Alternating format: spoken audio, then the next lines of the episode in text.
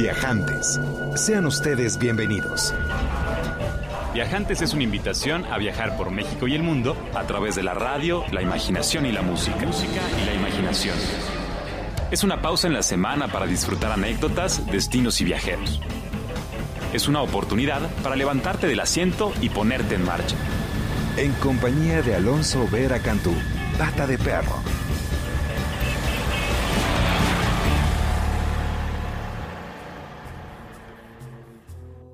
Muy bienvenidos viajantes, estamos transmitiendo completamente en vivo desde Mayoras de 83 en la colonia Joco 560-10802. Es el teléfono en cabina, por favor, comuníquense con nosotros para conocer sus impresiones y para saber sus deseos esta tarde en la que viajaremos alrededor de México y del mundo. Y déjenme platicarles inicialmente acerca de un destino bastante remoto, bastante lejano, es Egipto. 95% de los habitantes de Egipto, que son 70 millones, viven en los bancos del río Nilo. Es un río verdaderamente espectacular, de hecho es el más largo del mundo. Nace en el lago Victoria, que es el cuerpo más grande de África, y cruza Uganda, Etiopía y Sudán antes de atravesar todo Egipto y desembocar en el mar Mediterráneo. Sin el Nilo hubiera sido imposible que se desarrollara la civilización que surgió allá hace más de 5.000 años y que levantó impresionantes pirámides en medio del desierto. Por eso no debe de extrañarnos que los cruceros por el Nilo hayan sido una de las primeras experiencias que se comercializaron en la industria turística moderna, la cual nació tras la revolución industrial, como hemos platicado en otros programas, y desde el siglo XIX se han utilizado diversos tipos de cruceros para navegar los 215 kilómetros entre Asuán y Luxor, las dos ciudades más emblemáticas del antiguo Egipto. Crucero por el Nilo es uno de los viajes más exóticos aún al día de hoy y era muy popular entre los europeos del siglo XIX. Su promotor fue el gran agente de viajes Thomas Cook, quien inició la industria turística en Egipto con sus barcos de vapor. Y al día de hoy son más de 300 cruceros los que realizan el trayecto de dos y hasta de cinco días visitando a su paso los templos y los monumentos más famosos de esta región. Recuerdo cuando llegué a Swan de madrugada, las mujeres de los poblados cercanos de esta mítica ciudad estaban encendiendo los fuegos para preparar pan de trigo, alubias al comino, té de menta como desayuno. Había una espesa niebla que se levantaba de los plantíos de vegetales, de cereales y palmeras que forman una franja verde casi imposible de creer entre el río Nilo y el desierto oriental. Los granjeros y los pastores vestían sus tradicionales mantones de algodón grisáceo acarreando a sus cabras, a sus mulas, con sus guadañas para trabajar la fértil tierra que sería imposible si no fuera por este regalo del río que permite la vida en donde de otra forma sería imposible. Y recuerdo haber descendido y encontrarme con esa ciudad de Asuán hermosa, fundada en el Imperio Antiguo, como una guarnición militar. muy pequeña realmente, tiene un zoco un mercado de especias y de verduras extraordinario. Y en la ciudad conviven árabes, cristianos, turistas y los nubios, los famosos nubios que son los descendientes directos de los creadores de los famosos templos de la región hace casi 3.000 años. Su piel es sus semblantes amables son serenos y son reconocidos como los mejores navegantes del mundo. De hecho, pues, bastante antes de que los mismos fenicios aprendieran a levantar una vela, los nubios ya zigzagueaban las aguas del Nilo de arriba para abajo con sus falúas o las falucas que son los hermosos barcos de madera con grandes velas blancas de tela y bueno, nos tomaría un par de programas platicar la experiencia que es navegar el río Nilo, ver su vida cotidiana, casi casi como la vieran Platón, Alejandro Magno o Napoleón durante sus expediciones, ya será en otra ocasión, pero el tema del día de hoy son los cruceros, así que no quería dejar de compartirles eso. Déjenme, les narro un poco el curso del día de hoy. Hoy nos visita nada más y nada menos que Arturo Curi, presidente de la Asociación Mexicana para la Atención de Cruceros, y juntos vamos a platicar sobre la experiencia de surcar los mares y los océanos y los puertos mexicanos y vamos a reflexionar también juntos sobre los retos que enfrenta tan importante industria. Y por si fuera poco estará con nosotros Mauricio Linder, gerente general del Hotel Brick en la Ciudad de México, quien nos va a compartir su reflexión, sus sugerencias sobre el oficio de la hospitalidad para los viajantes que estén interesados en emprender una carrera de turismo en hospitalidad. Estamos transmitiendo completamente en vivo para Horizonte 107.9 de su FM Radio México Internacional.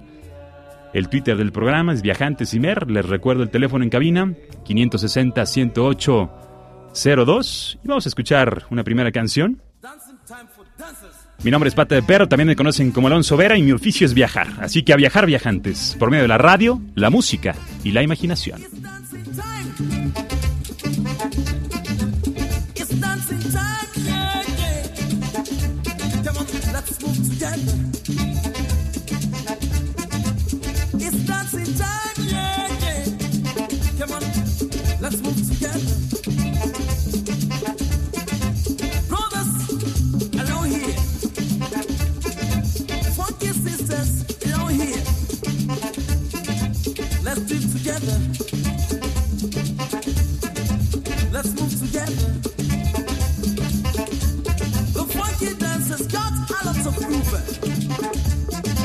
Let's move together.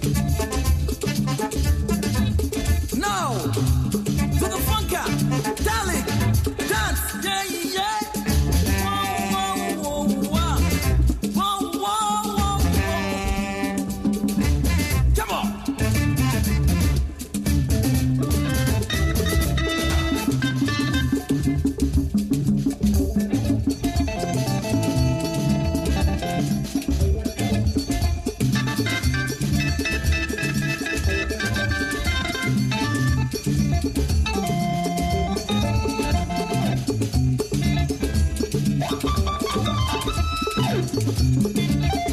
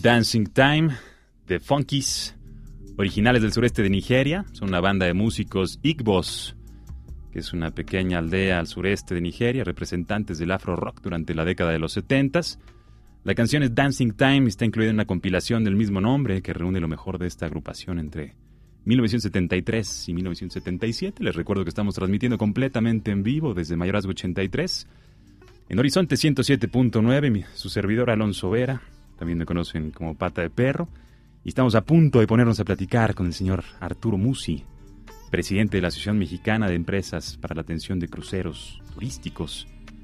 Y hablando de cruceros, se dice que el inicio del negocio en los cruceros fue en 1839, cuando el gobierno de Gran Bretaña lanzó una licitación para un servicio de correo hacia los Estados Unidos y lo obtuvo Samuel Cunard, conocido como el rey de los océanos.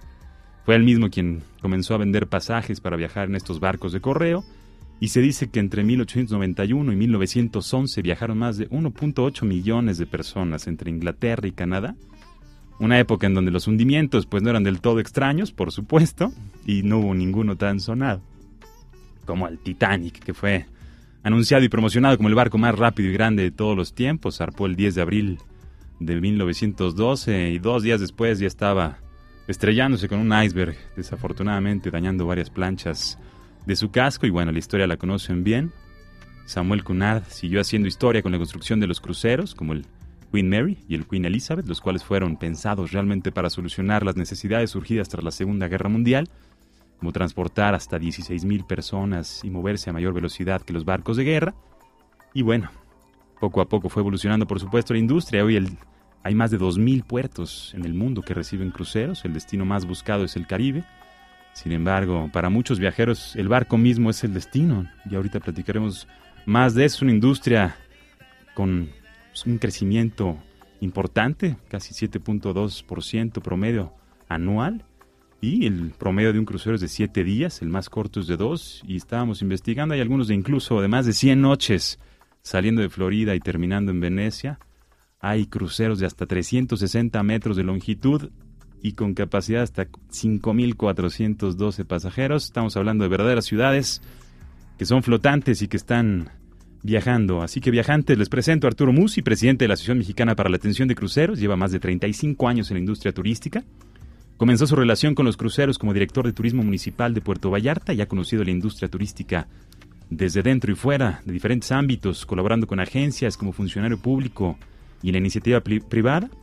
Es un frecuente viajero que desde chico decidió dar la vuelta al mundo en barco y ha tenido la oportunidad de conocer los cinco continentes. Sin más preámbulo, querido Arturo, muy bienvenido a Viajantes. Hola, ¿qué tal Alonso? Qué gusto.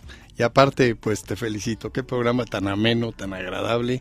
Y si uno no tiene en el momento tiempo de viajar, pues está viajando con la imaginación contigo. Pues vamos felicito. bueno, te agradezco yo de corazón tú que estés aquí, vienes directamente desde La Paz, así que es un privilegio que estés aquí en la cabina con nosotros y sobre todo que pues alguien con tanto conocimiento de caos y con tanta pasión y tanta dedicación para con la industria turística, pues nos acompaña es un verdadero privilegio y más allá de las flores y del cariño que estoy sintiendo, que es, es sincero y, te lo agradezco de verdad. Gracias, igualmente. Platícanos sobre la industria, ¿cómo la percibes? ¿Cómo percibes tu oficio? ¿Cuál es tu oficio en esto? Claro, fíjate que platicábamos eh, hace rato y, es interesante cómo viajar es, es algo fascinante. Y el que, el que vive de esto, pues es, es más fascinante aún. Los cruceros desde, pues desde hace muchos años fueron mi fascinación. Tuve la oportunidad, azares de la vida, de que un tiempo estuve viviendo en Europa y regresé a mi país por un crucero. En esa época los cruceros eran tipo Titanic, si es cierto. Ya no soy tan, tan joven como tú, tú eres muy joven. Pero era tipo Titanic, había primera clase, segunda clase. Y este, y, y pues eh, estuvimos tres meses a bordo. Le dimos la vuelta al mundo. Y me fascinó. Nunca pensé que me iba a dedicar a eso. Yo venía de regreso a mi patria y este, y, y Fui a Vallarta y en Vallarta tuve la relación y empezamos a vivir de los cruceros. Conocimos a esta nueva industria porque los cruceros se dividen en dos. La, la que tú platicabas, que esa, esa este, misteriosa, interesante crucero, romántica del Titanic y de Cunard y de la antigua Holland América, en fin. Vemos cómo esos eran en, en para gente muy elitista en la, clase superior y para gente muy necesitada que se tenía que mudar de un lugar a otro. De hecho, eh, si lo vemos, la mayoría de los, de los que emigraron en esa época a nuestro país o a Nueva York, pues fueron por barco. los grandes vapores que traían a todas las personas con unos sueños gigantes para iniciar una nueva familia, una nueva vida. Y entonces este, dejaron todo, no sabían el idioma y venían en ese barco los que llegaban a Nueva York que veían la Estatua de la Libertad o los que llegaban a Veracruz y llegaban y decían, pues aquí ya llegué a, establecerme, pero era otro tipo de crucero, era otro concepto. Muy curioso, en, por las épocas de finales de los ochentas, principios de los noventas, nace una nueva, una nueva, un nuevo concepto. Cuando ya todo, empezaron los aviones a ser el medio común de, de transportación, todo mundo aseguraba que los barcos, los grandes transatlánticos, iban a dejar de existir. ¿Quién iba a viajar en un barco? Le iba a costar carísimo, iba a tardar mucho tiempo y realmente pues ya era, era algo que, que la gente decía que ya no, no iban a salir. Y, y personas con mucho talento y mucha visión, y en esas fue un mexicano, señor Rojas, junto con un señor McDonald de Estados Unidos, crearon, se asociaron y compraron un barco viejo, lo remodelaron y lo pusieron a trabajar en el Pacífico mexicano saliendo de Estados Unidos.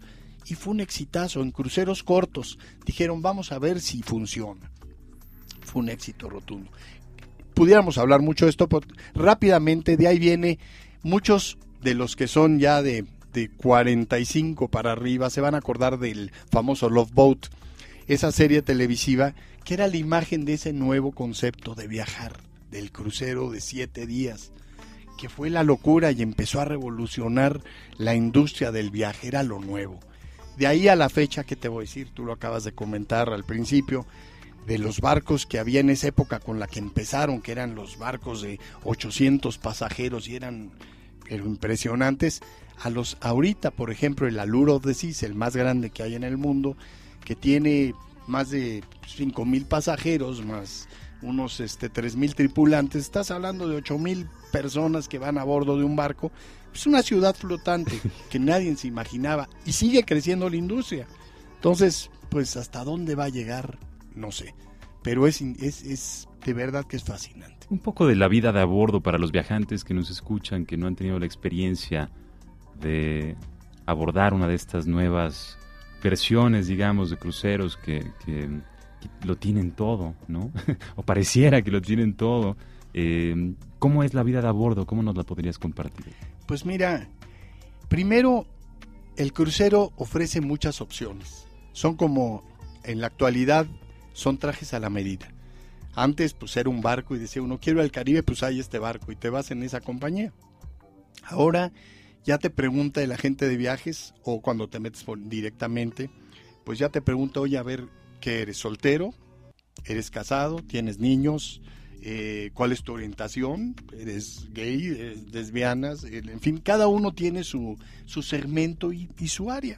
Y tienen todo tipo de actividades de acuerdo a cada uno.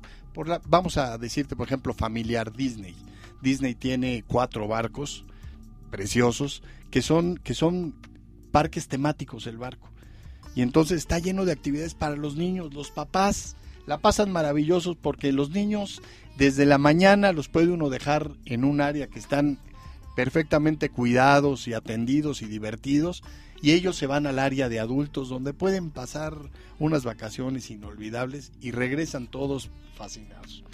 Los, los jóvenes pues toman un crucero, por ejemplo un carnival, un royal, que es lleno de actividades y, conocen a, nuevas, a nuevos amigos y la pasan fenomenal. ¿Qué es un día a bordo? Pues mira, tiene, tiene muchos restaurantes, cafeterías, tiene discotecas, tienen los últimos, pues tienen este boliche, tiene salón de cine, eh, tiene alberca de olas, tiene pues este toboganes, eh, eh, paredes para escalar, en fin, están diseñados para que los siete días, los 15, los tres o los cuatro que pases a bordo, diario tengas algo que hacer y diario sea divertido. Sin hablar de números específicos, pensando en la relación eh, precio-beneficio de estos microcosmos flotantes, ¿cuál sería tu, tu impresión, tu sugerencia para los viajantes que estén buscando pues esta inversión que implica el viaje? Es, es, una, es una actividad más cara que, por ejemplo, irse una semana a algún destino nacional o internacional? ¿O más o menos en qué rango se encuentra? Pues mira, Alonso, es este, ahorita es una de las formas más baratas de viajar. Si lo ves en costo-beneficio, ves, por ejemplo, que si te metes internet, que ya casi todo el mundo es, ya es general en internet, y te pones a ver viajes en crucero, y vas a ver unas ofertas en barcos de última generación donde vas a ver semanas a 500 dólares la semana, menos de 100 dólares diarios, donde te incluyen esos 100 dólares las tres comidas, bueno, puedes comer ocho veces o más al día.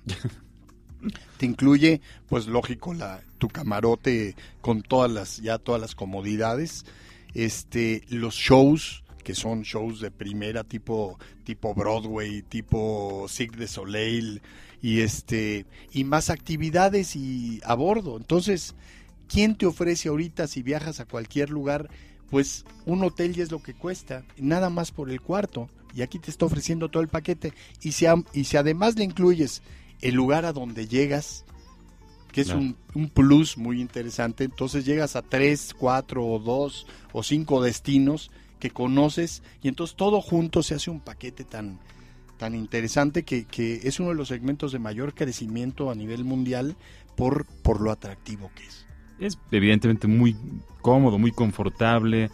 Eh, tenerlo todo a disposición en cualquier momento, en cualquier etapa. Por supuesto, digo, le, resta un poco a la aventura o al reto mismo de enfrentarte a situaciones atípicas, que, es parte de lo que a mí me apasiona personalmente de los viajes. Yo no soy necesariamente un apasionado de la experiencia de cruceros. Me encanta la navegación, eso sí, adoro la relación con el mar, pero también adoro eh, eh, el impacto positivo que puede llegar a tener la industria de los cruceros. Y me encantaría que nos pudieras compartir cómo es esta relación que vive el crucero, que tiene una noche o una parada breve en algún puerto, como por ejemplo Ensenada o Acapulco, estos destinos magníficos que tenemos en, en, en, el país, y cuál es esa, simbiosis, si es que la hay, entre, entre los habitantes de esta, de esta ciudad flotante y los habitantes de la ciudad en, tierra firme. Claro, mira, eh, es muy interesante porque si, si bien es cierto, hay lugares que ofrecen demasiadas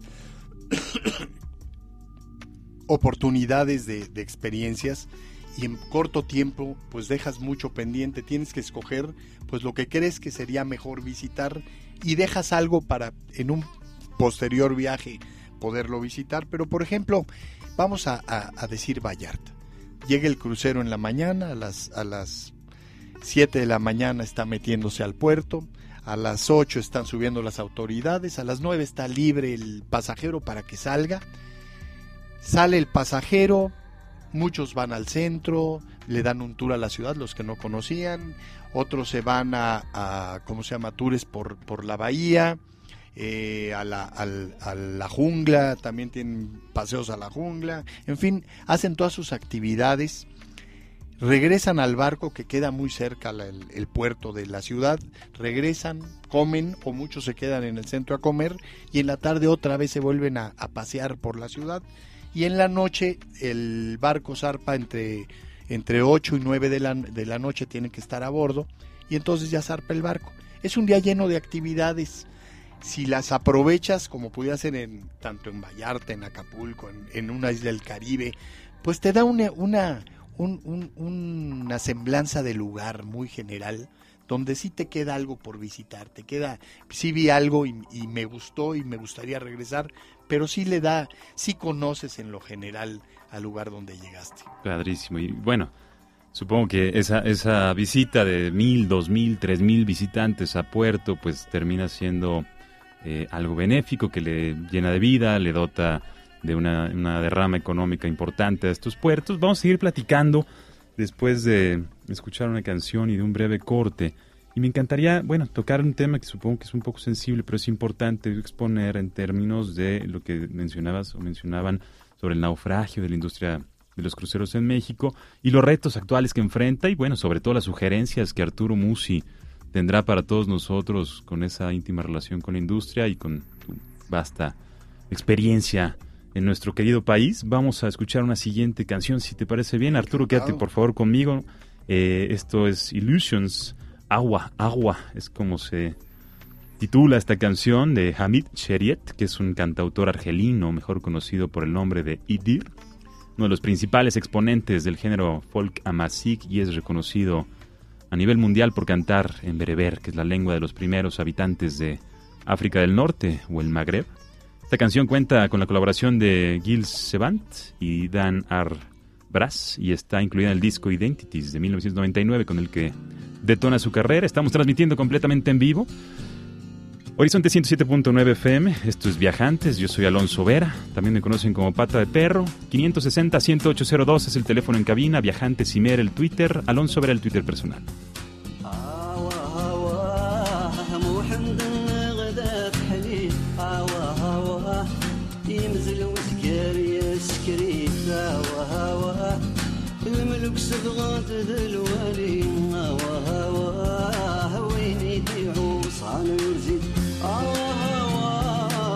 They que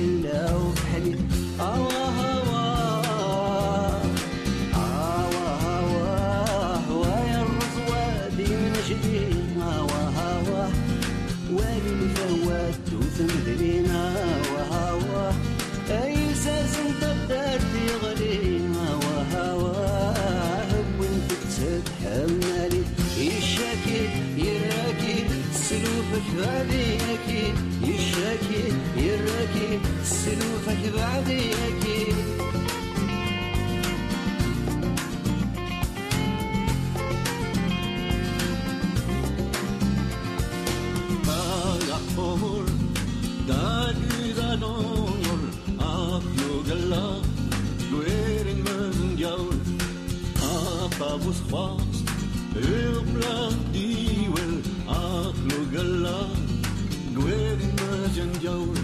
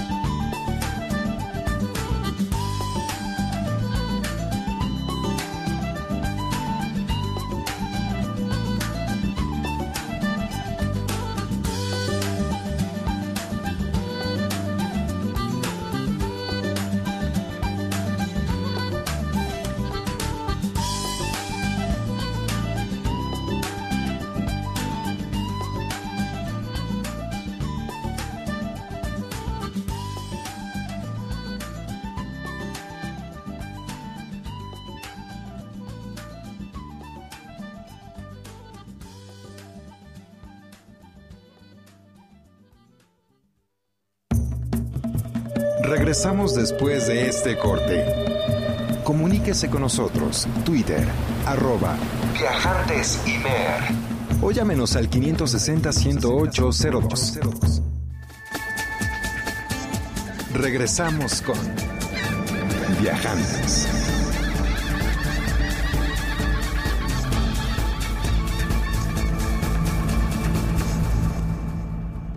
Bienvenidos de vuelta, están escuchando Viajantes, yo soy Alonso Vera, me conocen como Pata de Perro, estamos transmitiendo completamente en vivo, 560-10802, el teléfono en cabina, Viajantes Imer, el Twitter del programa, Alonso Vera, el Twitter personal, y nos acompaña nada más y nada menos que Arturo Musi, presidente de la Asociación Mexicana de Empresas para la Atención de Cruceros Turísticos. Hemos estado conversando acerca de la industria y la experiencia de navegar los mares y los océanos a bordo de estas pequeñas grandes ciudades flotantes. Y pues mi querido Arturo, sería creo que necesario que platicáramos, aunque sea brevemente, sobre el impacto de la imagen que hemos proyectado como país últimamente en la industria de los cruceros, en la industria turística en general. ¿Cuál es tu apreciación? Pues sí, fíjate que sí, este, es importante tocar el punto. Siendo México hasta hace en 2008 el país que más recibía cruceros del mundo. Éramos el número uno, la estrella, era medalla de oro. Y del 2008 tuvimos uh, un evento muy triste que, bueno, sufrió todo el país, lo de la, la epidemia del, de la influenza. De la influenza y que eso nos dio una, en todo el mundo nos dio una, una se fijó la imagen de nuestro país y eh, muy fuerte como un país que era, que era insalubre, ¿no? La gente no viajaba aquí porque se podía contagiar. Pero además de eso, como que la gente empezó a ubicar a México. México, después de, de tanto ir de México, de un país de, de, vacación, ahora es un país que tenía problemas sanitarios. Resolvimos, eh, bueno, pasamos satisfactoriamente ese bache, pero con esa imagen negativa, todos los reflectores estaban hacia nuestro país y eso bajó muchísimo la, la, afluencia turística a nuestro país. Después de, del 2008 en adelante empezamos a, tuvimos la desafortunada imagen de inseguridad en nuestro país, que eso también como producto nos crea una desventaja en, la decisión de compra de un, de un turista. Cuando un turista fuera del país está pensando a dónde ir sus vacaciones y entonces ve y dice, pues México y no, pues ya me dijo mi, mi amigo, mi tío, mi compadre, mi, que mejor no vaya, que ahorita es no me conviene, que no hay seguridad o en su época que no hay este es insalubre, en fin. Entonces decido por ir a otro lado. Y esto pues vino a, a ocasionar en el área que nosotros manejamos, que es la parte de los cruceros, de que las ventas vinieron para abajo. Y entonces los navieros, pues ellos mueven sus barcos donde puedan llenarlos. Los barcos tienen que salir para que sean negocios al 100%. Esa es la, la ocupación de un crucero, es 100%. Aunque den los boletos muy baratos, los de último momento, como vendan, pero tiene que salir al, al 100%. Y lógico que mueven sus barcos donde tengan, este, recobren su inversión. Un dato importante, te digo, el último barco que hablábamos al principio, el, uh, Oasis of the Seas o Allure of the Seas, el barco más grande del mundo, tiene un costo de un billón trescientos millones de dólares. Entonces, para recuperar esa cantidad, pues imagínate, pues hay que ponerlo donde, donde genere. Y lógico que ya cuando tienes que bajar mucho los boletos, lo que le dicen al revenue, la, la utilidad de, de, pues ya es muy poca, pues lo, lo, mueves a otros destinos. Y entonces los barcos se han estado reubicando principalmente en, la, en, en lo que es el que lo que más ha sufrido es el Pacífico mexicano. Okay. El Pacífico mexicano es donde ha tenido una baja considerable. Todavía este año este, estamos a niveles del 2002 recibiendo cantidad de, de, de, de embarcaciones, que es aproximadamente 2.208 este, arribos de cruceros que eran los que teníamos en, en, el 2002. Y, este, y el año que entra, según las reservaciones que ya tenemos de arribo, pues va a bajar todavía un, aproximadamente un 30% más. Va a ser el, de los peores años que vamos a tener en cuanto a arribos en el Pacífico mexicano. Cozumel sigue siendo el, el estrella número uno, pero Cozumel no ha crecido. Cozumel se ha mantenido en su mismo nivel en los últimos dos años. Que eso también, si la industria crece a un 7%, anual, pues estamos perdiendo mercado.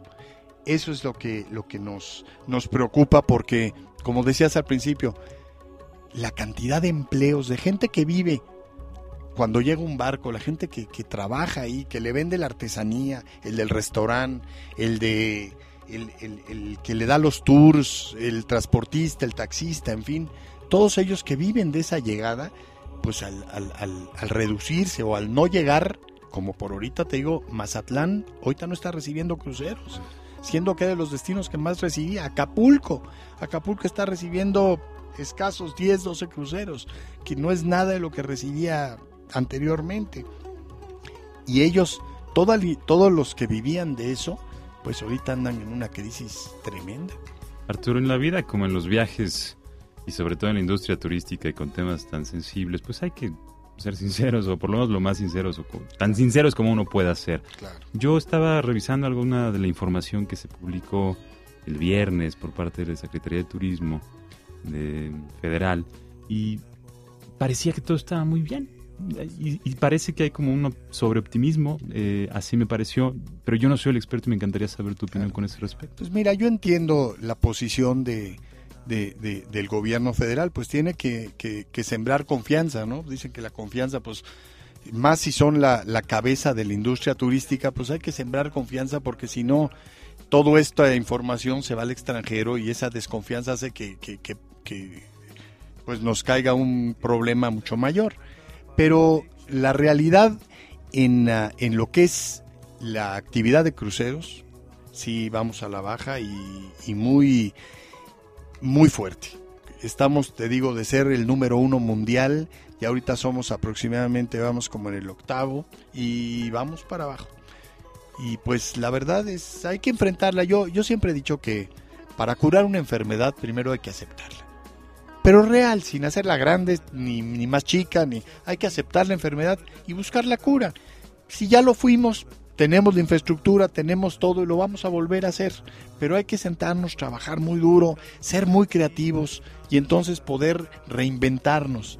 pues, ahorita antes competíamos con, con, muy pocos lugares, ahora competimos con todo el mundo. y el más creativo se va a llevar el pastel, se lo va a comer. ¿Qué papel juega la mm, sociedad civil? ¿Qué papel juegan, jugamos los medios de comunicación en esta necesaria aportación colectiva para el bien común? Porque si vienen cruceros a México, México está mejor, ¿no? Claro. Todos jugamos, creo que es un trabajo de equipo. Tiene que ver mucho, yo siento que en esto, si hablamos de porcentajes, yo digo que el mayor porcentaje, lo que es el gobierno, el gobierno federal, que es el que maneja los puertos. Los puertos en México son competitivamente, son de los más caros que hay competitivamente, y ese es un factor. Si le cuesta mucho a una naviera llegar, pues obviamente pues va buscando donde tenga mejores utilidades. Y los, lo hemos explicado y lo hemos comprobado en, en muchas ocasiones y, realmente no ha habido, no ha habido una, una respuesta de, de, poder hacer una oferta interesante, de poder actualizar nuestras tarifas, que las tenemos muy altas y no lo hemos hecho. Necesitamos dar mejores servicios en los puertos. Los barcos necesitan este, de servicios que los cuales no los estamos dando y entonces ellos también se limitan en su... van a lugares donde sí los tengan. Y, y por otro lado, pues factores externos que, nos afectan mucho, el combustible que está más caro que, nunca, el Pacífico es un área de mucha navegación y mucho costo de combustible, entonces van a buscar a lugares donde sea menor. Y, y el este comentabas también la iniciativa privada que tiene que hacer pues ofrecer mejores los que los que trabajamos directo eh, con la actividad lo que los tours ofrecer mejores tours los destinos mejorar los destinos eh, la atención mejor, la seguridad, cuidar mucho la seguridad del pasajero, mayor información, en fin, reinventarnos, como te decía hace rato. Estamos tan acostumbrados que llegaban solos, y pues ya, llegan y qué padre, ¿no? Hay ver que les, enséñales, lo, véndeles las artesanías y luego el vendedor se iba al siguiente puerto y le vendía lo mismo y luego al otro y lo mismo. El pasajero llegaba y decía, bueno, me reciben con mariachi en los tres, voy y me dan tequila en los tres puertos. Y luego me venden las mismas artesanías. Cuando dicen, oye, ¿a dónde fuiste? Pues no sé, no ubico cuál era la diferencia de cada lugar.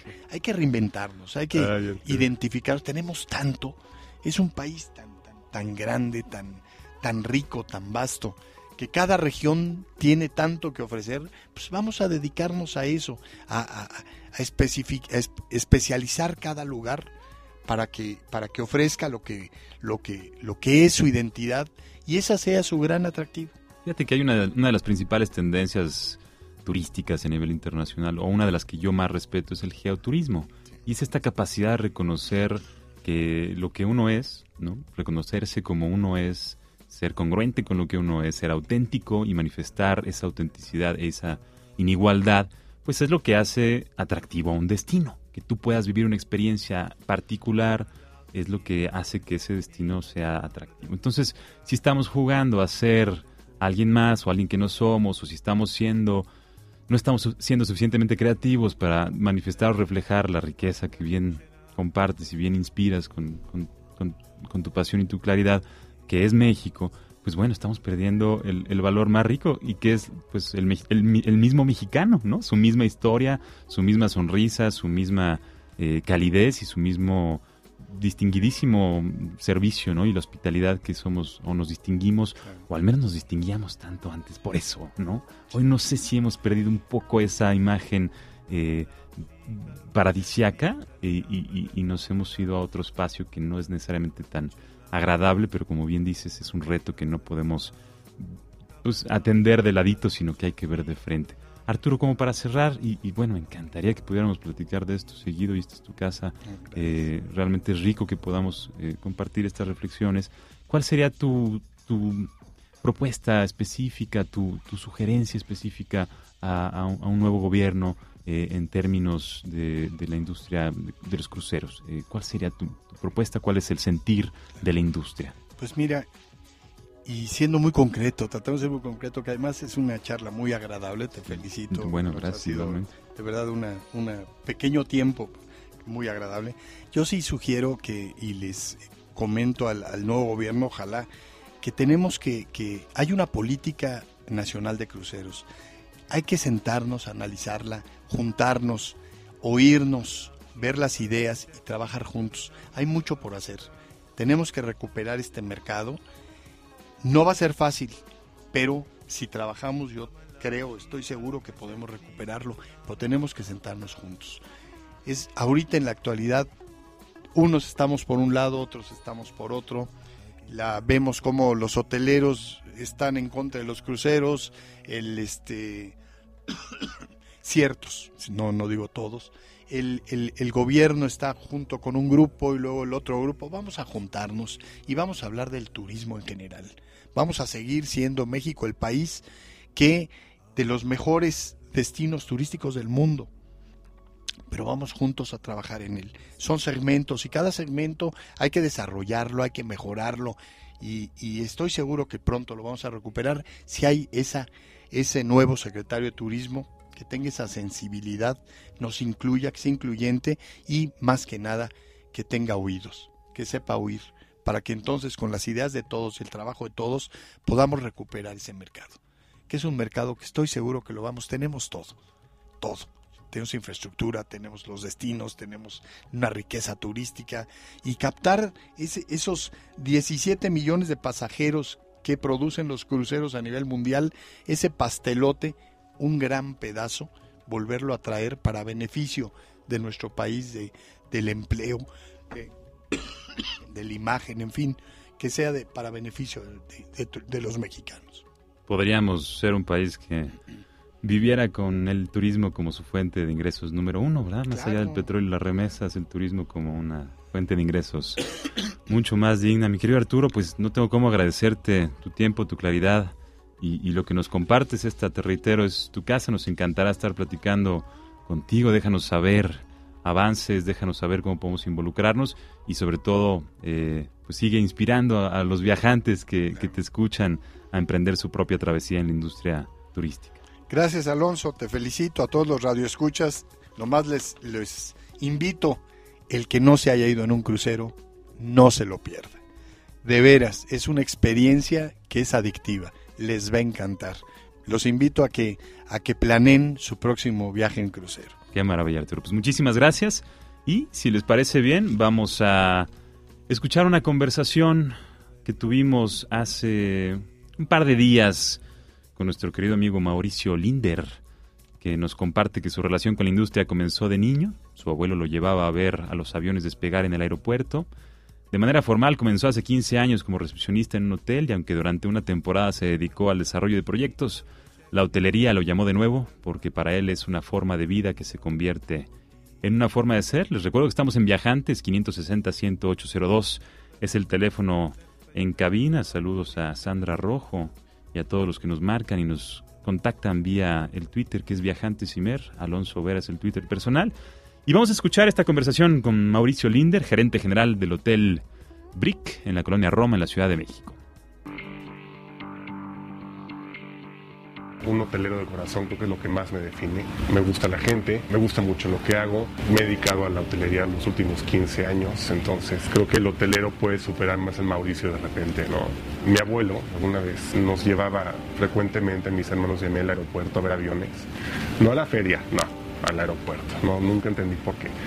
Pero eh, me empecé a, involucrar con el mundo del turismo, yo creo que por ese lado. Y creo que entendí el sistema turístico, cómo funcionaba realmente o cómo yo creía en ese entonces que funcionaba, digo, a mis 10 años, que puedes entender. E iba yo en el tráfico, quizá con mis papás, pensando cómo le pondría yo a mi hotel cuando fuera grande. Yo creo que fue algo que, que no, no me cuestioné de más, lo tenía yo ya muy, muy entendido. En las ferias de, de universidades yo ni siquiera me paraba por ninguna otra carrera, nunca me lo cuestioné. Claro que tuve mi crisis de a lo mejor sí me equivoqué, a cualquiera nos ha pasado eso, pero creo que mis primeras prácticas hoteleras fue cuando dije, sí, sí es cierto, yo, yo nací para esto, ¿no? Primero que no se confundan y que no van a viajar toda su vida creo que todos los alumnos o que la, los alumnos que quieren dedicarse a esto o seguir esas carreras creen que, que, van a ser licenciados en turistas. Eso me lo explica un amigo mío, ¿no? Y no, no es cierto. Realmente sí hay segmentos de la parte profesional que viajas mucho, pero no, no funciona así. Creo que hay que ser,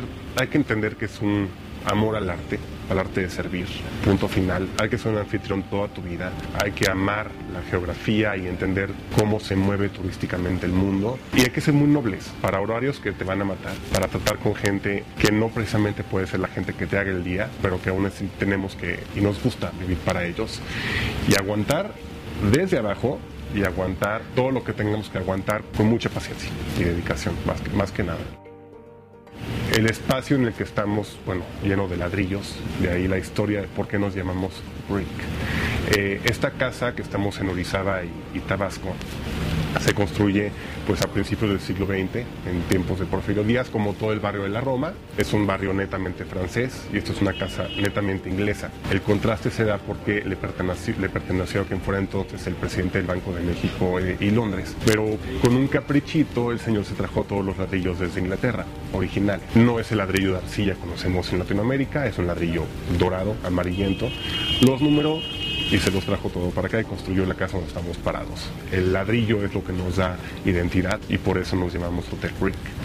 Brick está lleno de historia, pero si te cuento un poco la historia, con el tiempo, eh, a principios del, siglo XX, justamente cuando fallece o se muda el presidente del Banco de Londres y México, pues es una casa que fue adquirida por el presidente Álvaro Obregón. Mitos hay muchos, cuentas una mentira cinco veces, es una realidad, pero se dice que bueno, aquí tenías a su casa chica, luego se convirtió, se convirtieron en amantes, hasta convertirse esto en una casa de citas. Algo importante que tenemos en Brick es que le, hacemos un pequeño homenaje a través de todas nuestras diferentes áreas a la historia de la Roma. Con el tiempo se convierte en una famosa cerrajería llamada La Moderna. La Moderna hoy por hoy es nuestro restaurante de especialidad francés, que es Brasil y La Moderna. Incluso tenemos en la, en la entrada principal del hotel un letrero maravilloso con llaves, que es el letrero original de la, de la cerrajería. Es increíble ver a gente que entra a la casa un poco, pues, desubicado y preguntando, porque me ha pasado tener a uno que me preguntó, oiga, ¿dónde puedo duplicar esta llave? A lo mejor 10 años atrás le podría yo decir,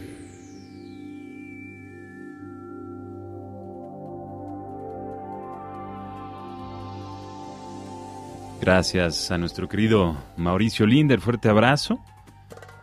Un apasionado como su servidor de la colonia Roma en la Ciudad de México, este también microcosmos que manifiesta la riqueza de la diversidad social, cultural que resguarda nuestro país, un destino que cada día se llena más y más de color y de propuestas gastronómicas y que ahora también en la hotelería está dando mucho de qué hablar a nivel nacional e internacional.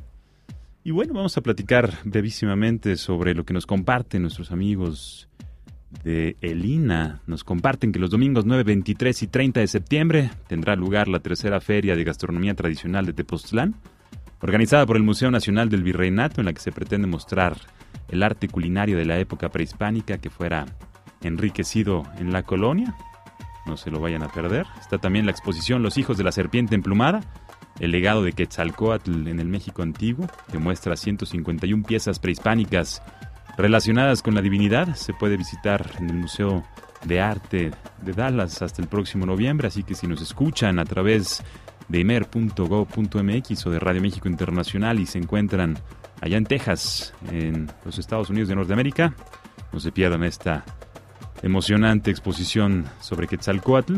Y también está Yumanos Yaculcat, El mundo y la serpiente divina, es una exposición que narra el devenir de los pueblos de Baja California a través de 250 piezas que estuvieron en el Museo de Antropología e Historia y que ahora se mostrarán en el Museo de la UABC de Baja California hasta el próximo diciembre. Si se lo perdieron, ya muy pronto tendremos el podcast del programa, espero que así sea. Vamos a ver qué nos dicen. Este es un mensaje directo para que pronto nos puedan escuchar también a través del podcast de Viajantes Cimer. Y vamos a agradecer principalmente a nuestra querida Clarita, que nos ayuda con la coordinación editorial, a Oriana, que está por supuesto atenta de sus llamadas, apoyándonos también, señor productor Enrique, maestro Roswell en los controles, y a la familia que ahora nos acompaña aquí en la cabina de viajantes. Vamos a escuchar una última pieza Estamos inspirados el día de hoy en el norte de África y en el Medio Oriente, así que ahorita vamos a escuchar una canción deliciosa que se llama Wine a Ramala.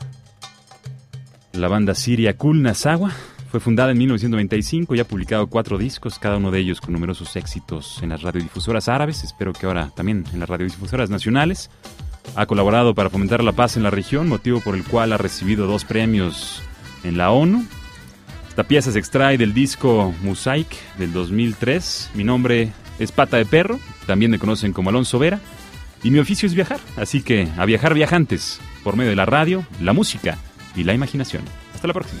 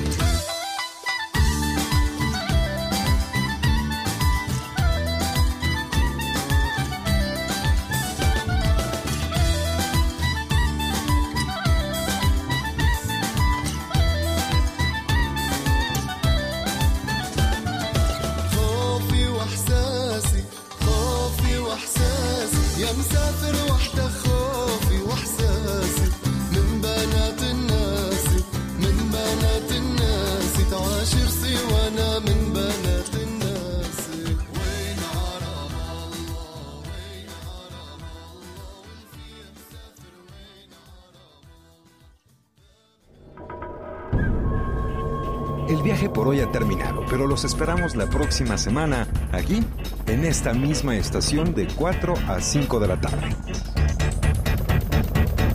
Viajantes. Es una producción de Radio México Internacional para Horizonte 107.9 del Instituto Mexicano de la Radio. Viajantes. En compañía de Alonso Vera Cantú, pata de perro. Viajantes es una invitación a viajar por México y el mundo a través de la radio, la imaginación y la música.